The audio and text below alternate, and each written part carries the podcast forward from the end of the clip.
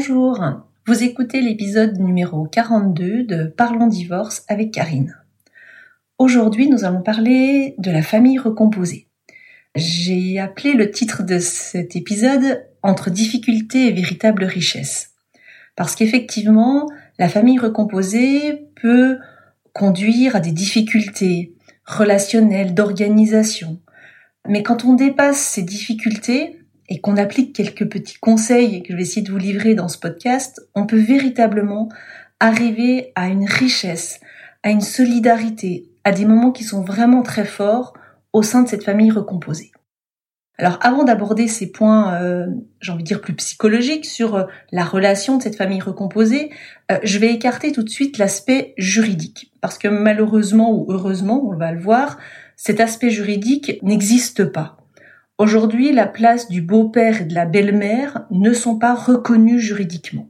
Vous ne pouvez pas, en votre qualité de beau-père et de belle-mère, exiger d'avoir une autorité parentale sur vos beaux-enfants. C'est possible uniquement s'il y a ce qu'on appelle une délégation d'autorité parentale avec l'accord des deux parents, ce qui est extrêmement rare. Donc voilà, ce statut est compliqué, il n'est pas bien reconnu.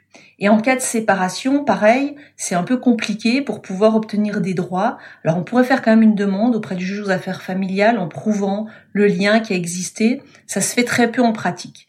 Donc voilà, juridiquement, c'est une place qui n'est pas reconnue. Il y a des discussions qui se font pour voir s'il ne faudrait pas plus reconnaître cette place du beau-père ou de la belle-mère. À mon sens, je ne suis pas certaine qu'il y ait nécessité à reconnaître juridiquement cette place. Et vous allez le voir, ça va être un petit peu tout l'enjeu pour que cette famille recomposée fonctionne bien, c'est de trouver sa juste place. Est-ce que cette place doit avoir une existence juridique? Je suis peut-être un petit peu réservée sur cette question-là, mais je suis prête à changer d'avis si on m'en fait la, la démonstration. Mais toujours est-il que pour l'instant, il n'y a pas de véritable reconnaissance et d'existence juridique pour le beau-père et la belle-mère. Alors, maintenant venons-en euh, concrètement à la vie de cette famille recomposée. Comment ça se passe en pratique dans, euh, dans une famille recomposée? C'est une famille dans laquelle vous allez vous retrouver soit avec les enfants de votre nouveau compagnon, qui ne sont pas vos enfants. Euh, parfois, si vous avez vous-même des enfants, on a des enfants de famille, donc qui n'ont pas de lien de sang entre eux, qui vont se retrouver à vivre sous le même toit. Donc souvent, avec des éducations peut-être différentes, avec des modes de fonctionnement différents, et tout le monde va se retrouver sous le même toit. Donc on peut imaginer les difficultés que ça représente. D'ailleurs, rien que les termes, je les trouve toujours un petit peu particuliers. Hein. On parle de belle-mère, de beau-père, c'est pas des termes toujours très très jolis. Et même si on remonte un petit peu et si on regarde dans l'histoire, euh, la belle-mère, elle est souvent associée à la marâtre. Euh, donc un rôle pas très sympathique et on le voit dans les contes et autres. Donc on est dans un statut, dans un fonctionnement familial qui ne va pas de soi. Donc il y a beaucoup de questions, il y a beaucoup de pression autour de cette place, de réussir à trouver la bonne place, de réussir à faire que cette organisation puisse fonctionner. Et on le sait en pratique, il y a des difficultés. D'ailleurs, les statistiques le montrent, malheureusement, il y a un fort taux euh, de séparation sur euh, les couples recomposés. Donc, il y a une difficulté, et je pense que de vouloir la nier, de dire mais non, non, il n'y a aucun problème, ce serait faire preuve d'immaturité.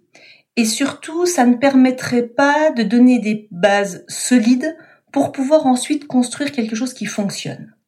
Donc je crois qu'il faut accepter tout d'abord de se dire oui, c'est pas facile. Ça va pas forcément être simple de faire vivre ensemble des personnes qui n'ont jamais vécu ensemble avant, qui ont eu des modes éducatifs sûrement différents, et de mettre ensemble ces personnes avec une histoire différente, ça sera peut-être source de difficultés. Et ça, et c'est normal que ça le soit. Vraiment, de le nier, de nier cette difficulté, ce serait faire preuve d'immaturité. Et ça ne permettra pas ensuite de savoir comment réagir face aux difficultés. Par contre, quand on réussit à surmonter ces, difficultés, comme je vous l'ai dit, c'est vraiment une richesse incroyable. Et ça vaut le coup de les surmonter. Alors, comment est-ce qu'on peut faire? Quels sont quelque part, j'ai envie de vous donner des, quelques outils qui permettent de surmonter les difficultés. Le premier point, et ça me semble peut-être un des points essentiels. C'est un point à se rappeler régulièrement. Ce n'est jamais la faute de l'enfant. Alors je le répète, ce n'est jamais la faute de l'enfant. Alors je m'explique. On imagine une situation euh, avec euh, l'enfant de votre conjoint il y a un comportement qui se passe mal à table, soit irrespectueux et autres, on a tendance à s'énerver et à créer un petit peu de colère et te dire que vraiment, euh, finalement, tous les problèmes viennent du comportement de cet enfant, que finalement, si la famille recomposée ne fonctionne pas, c'est à cause du comportement de cet enfant. À partir du moment où on a ce raisonnement, en se disant c'est de la faute de l'enfant, on fait fausse route et on ne pourra pas trouver de solution derrière. Donc vraiment, être rigide, j'ai envie de dire, avec ce point-là, ce n'est jamais la faute de l'enfant. J'en parle dès le début parce que vraiment ça me semble le point essentiel qui va permettre ensuite de rechercher des solutions. Se rappeler que ce n'est pas de la faute de l'enfant, ça va permettre à l'adulte de prendre sa place d'adulte justement, de prendre sa place pour gérer la difficulté, et ça c'est indispensable. Et puis il faut se rappeler que cette famille recomposée, elle existe du fait des adultes et pas du fait de l'enfant. Donc si on doit rechercher des responsabilités, elle tourne autour des adultes. De plus, lorsqu'on a un enfant qui a un comportement difficile, il faut garder en tête que c'est le signe d'une souffrance. Et donc si je réagis par la colère, par l'énervement face à la souffrance d'un enfant, je ne vais absolument rien résoudre. On en demande déjà beaucoup aux enfants, hein. se retrouver en famille recomposée, c'est pas simple. il faut que l'adulte puisse aussi en avoir conscience pour pouvoir accepter qu'il y ait des moments de tension, des moments d'énervement au niveau des, enfants. Et si on a ce postulat de départ de dire non, ce n'est pas de la responsabilité de l'enfant, ça va permettre au couple de réfléchir de façon constructive, sans mettre la faute sur l'enfant, sur comment est-ce qu'on gère cette situation, qu'est-ce qu'on en fait de cette difficulté, quelles sont les ressources qu'on va mettre en place vis-à-vis de ça? Est-ce qu'il faut avoir une discussion avec lui? Est-ce qu'on est passé à côté de quelque chose? Est-ce qu'il souffre d'un certain fonctionnement. Donc, plutôt que d'aller vers de la colère, de la répression vis-à-vis de l'enfant, de se dire que c'est à cause de cet enfant que tout se passe mal, d'inverser la situation en disant non, ce n'est pas de sa faute. Son comportement est juste révélateur d'une problématique. Et on se doit, en tant qu'adulte, d'y être vigilant et de réfléchir. Et on solutionnera ces difficultés en y mettant de la bienveillance. Donc ça, c'était le premier point. Quand on est en difficulté en famille recomposée, s'enlever de la tête que c'est de la faute des enfants, que s'il était éduqué autrement, ça se passerait autrement. Non, non, non, là on se trompe. Cette famille recomposée n'existe que par le fait de l'adulte. Donc s'il y a une responsabilité, elle vient de l'adulte et pas de l'enfant. Ça, c'était le premier point. Le deuxième point concerne le sentiment d'amour, d'attachement. Et je crois que là, je voudrais déjà déculpabiliser des adultes et puis aussi les enfants. L'amour n'est pas une obligation. Par contre, le respect, oui. Ça veut dire quoi? Ça veut dire que on peut pas avoir forcément un sentiment d'amour tout de suite pour les enfants de son conjoint. Et c'est normal. Et il est dangereux de s'en vouloir ou de culpabiliser de cet état-là.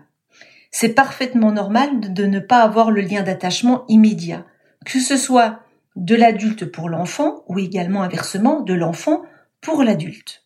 Par contre, il y a une règle qui est indispensable, c'est le respect, dans les deux sens. Et c'est un point qu'on peut poser dès le départ, une valeur qu'on doit poser au sein de la famille recomposée, en disant, voilà, on n'est pas obligé de s'aimer, parce que l'amour, ça se commande pas comme ça. Par contre, on se doit de se respecter. Et je trouve que quand on enlève cette pression, cette obligation que les beaux-parents se mettent en disant il faut que je les aime et puis en fait finalement je, je suis pas complètement attachée euh, aux enfants, ça crée à l'intérieur une difficulté, une souffrance qui va quelque part plutôt générer des problèmes plutôt que d'en solutionner. Donc il faut accepter, être bienveillant avec soi-même sur ce qu'on ressent vis-à-vis de ses enfants. Et de faire confiance au temps. L'amour, comme je vous le dis, il va naître au fur et à mesure. De vouloir que euh, on ait un lien d'attachement tout de suite et immédiat, ce serait irréaliste, ce serait ça marche pas comme ça. Par contre, se laisser le temps, se laisser le temps d'apprendre à se connaître, en passant des moments ensemble, des moments agréables, c'est comme ça que le lien d'affection va se créer. Et laisser le temps. On peut pas demander aux enfants tout de suite d'avoir un lien d'attachement avec le beau-parent. Il faut quand même avoir en tête que, en tant que beau-père ou belle-mère, vous représentez la personne quelque part qui met fin au couple parental. Un enfant, il a un peu toujours le fantasme que ses parents repartent ensemble. Et ce beau-père et cette belle-mère, quelque part, elle symbolise le fait que ses parents ne sont pas ensemble. Donc on peut comprendre que cet enfant il puisse avoir un a priori sur ce beau-père ou cette belle-mère. Donc on peut pas lui demander d'un seul coup d'avoir un élan d'amour et d'attachement pour cette personne. Par contre, en appliquant ces quelques principes dont je vous ai parlé, et puis on va en voir d'autres encore par la suite, le lien d'attachement va se créer avec le temps. Et donc faire confiance au temps et ne pas s'imposer et ne pas s'en vouloir de ne pas avoir tout de suite ce lien d'amour. Le troisième point qui me semble important, je l'ai appelé la juste place. Ça me semble un point important parce que c'est une difficulté pour le, beau-père, la belle-mère, de trouver la juste place. Et je crois que c'est une place qu'il faut inventer. Ce n'est pas une place de parents, ce n'est pas une place d'amis ou de copains, c'est une place qu'il va falloir inventer. Quelle relation je veux avec cet enfant? Je ne dois pas me substituer au père ou à la mère. Ce n'est pas cette place-là. Ce n'est pas non plus la place d'un grand-parent ou d'une grand-mère. Mais alors, quelle place je peux avoir?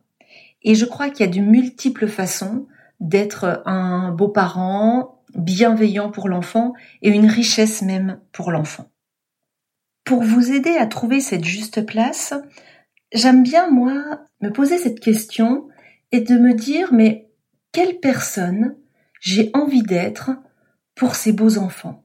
Quelle personne j'ai envie de représenter à leurs yeux et comment est-ce que je veux compter dans leur vie? Et je crois qu'il faut faire en fonction de ce qu'on est. Je vais vous donner quelques idées, mais après chacun adapte avec ce qu'il est et ce qu'il a envie de faire. On peut se dire que euh, on aimerait être une personne sur laquelle nos beaux enfants puissent venir se confier s'ils ont une difficulté. On aimerait peut-être être une personne pour laquelle on puisse être à leur écoute, être une oreille bienveillante. On peut également se dire que on est une personne leur apportant une sérénité, leur apportant un apaisement. Faites en fonction de qui vous êtes, mais en tout cas, vous pouvez apporter une place et une richesse à ces enfants. Pour vous aider aussi, essayez de vous souvenir, lorsque vous, vous étiez enfant, je suis sûre que vous avez en tête des personnes qui ont compté, qui n'étaient pas votre père ou votre mère, hein, mais des personnes qui ont compté dans votre vie parce qu'elles vous ont apporté, parce qu'elles ont représenté. Et de vous dire que bah, vous aimeriez peut-être être cette personne-là pour vos beaux enfants. Donc ce n'est pas une place de parents, ce n'est pas une place de grands-parents, c'est une place à part, mais qui peut être vraiment source de recherche pour ces enfants. Dans un quatrième point, je voulais donner une petite liste d'outils à faire et à ne pas faire. C'est des petits exemples, mais qui peuvent aider peut-être chacun pour vivre en harmonie dans cette famille recomposée. Donc, dans les petits conseils euh, plutôt à faire, un des premiers points, c'est que l'enfant, il va se retrouver dans un nouveau foyer. Il est important qu'il puisse se sentir accueilli. Et pour pouvoir se sentir accueilli, il est important qu'il ait un espace qui lui soit réservé. Alors ça ne veut pas dire une grande chambre, ça ne veut pas dire euh, forcément euh, un espace très important, mais qu'il y ait un lieu dans lequel il puisse poser ses affaires, les retrouver la semaine d'après lorsqu'il revient, sans avoir euh, savoir qu'il va être dérangé et que personne ne va aller troubler son, lieu qu'il s'est fait à lui. Donc un espace pour lui aussi dans lequel il puisse se retrouver si jamais il y a des moments de tension, de difficulté.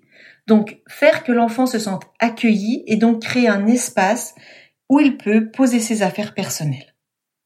Un autre conseil, il faut aussi dans ces moments de ce que j'appelle en tribu, quand on est tous ensemble avec les enfants de, de conjoints, c'est par moment aussi s'accorder des moments en plus petits groupes. Et il faut accepter ces moments-là. Il n'y a rien de grave à ça et c'est normal par moment les enfants auront besoin d'être peut-être qu'avec leurs parents sans que la belle-mère ou le beau-père soit là. C'est des petits temps qui peuvent faire du bien à tout le monde, qui sont sains et qui euh, ne doivent pas dire que finalement la famille recomposée marche pas. Au contraire, c'est des petits moments de respiration dont tout le monde peut avoir besoin et par moments il faut savoir se les accorder. Toujours rappeler également aux enfants qu'ils ne sont pas responsables de la situation ni de la séparation de leurs parents. Un autre conseil, alors c'est un conseil qu'on voit peut-être souvent et partout, mais c'est un conseil auquel je suis attachée, c'est la bienveillance. c'est avoir un regard bienveillant sur l'enfant. Parce que véritablement, lorsqu'on pose un regard bienveillant sur un enfant, notamment qui n'est pas le vôtre, ça va lui permettre de se sentir valorisé. Et ça va lui permettre véritablement de se sentir en confiance et de se sentir de mieux en mieux. Donc c'est vrai qu'en tant que beau-parent, il faut de la conviction, il faut de la persévérance parce que ça prend du temps, et il faut énormément de bienveillance. Et ça permettra de gagner la confiance des enfants. Un autre point, je crois qu'il faut aussi à savoir accepter les moments difficiles.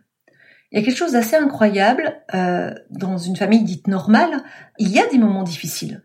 Et quand ça arrive dans une famille recomposée, d'un seul coup, on en vient à remettre plein de choses en question. Alors que c'est normal. Il peut y avoir des moments de tension dans une famille recomposée, puisqu'il y en a dans une famille normale. C'est simplement comment est-ce que je gère ce moment de difficulté, comment je gère cette tension lorsqu'elle apparaît? Et enfin, un autre conseil qui me semble vraiment important, lorsqu'il y a une difficulté qui naît au sujet d'un enfant, il y a quelque chose qui va être capital. C'est de toujours faire bloc avec son conjoint. Ça veut dire quoi? C'est-à-dire que lorsque le problème va venir des enfants d'un des deux, on peut facilement imaginer que d'un seul coup, ça crée une dispute dans le couple euh, pour dire mais tu vois bien ton enfant, comment est-ce qu'il réagit, etc. Ce comportement-là va véritablement venir fragiliser la famille recomposée. Donc l'adulte, dans ce moment-là, doit faire bloc avec le conjoint, d'avoir des discussions à part, ensemble, et toujours se dire comment est-ce qu'on gère ensemble cette difficulté sans venir accuser l'un ou l'autre, parce que ça ne permettra pas d'avancer. Il faut avoir conscience que la famille recomposée, elle existe du fait de ce couple-là. Donc si ce couple vient à se s'éloigner du fait de conflits qui naît à cause de la famille recomposée, on imagine sa fragilité dans le temps. Et par rapport aux enfants qui ont déjà vécu une séparation, ils ont besoin de voir une solidité.